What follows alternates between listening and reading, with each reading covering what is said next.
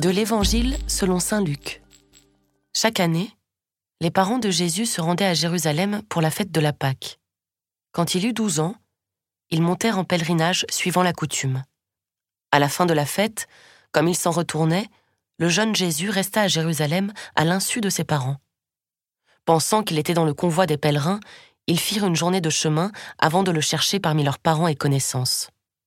Ne le trouvant pas, ils retournèrent à Jérusalem en continuant à le chercher. C'est au bout de trois jours qu'ils le trouvèrent dans le temple, assis au milieu des docteurs de la loi. Il les écoutait et leur posait des questions. Et tous ceux qui l'entendaient s'extasiaient sur son intelligence et sur ses réponses. En le voyant, ses parents furent frappés d'étonnement, et sa mère lui dit Mon enfant, pourquoi nous as-tu fait cela?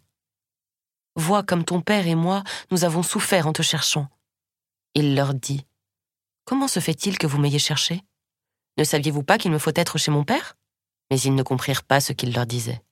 Il descendit avec eux pour se rendre à Nazareth, et il leur était soumis. Sa mère gardait dans son cœur tous ces événements. Quant à Jésus, il grandissait en sagesse, en taille et en grâce, devant Dieu et devant les hommes.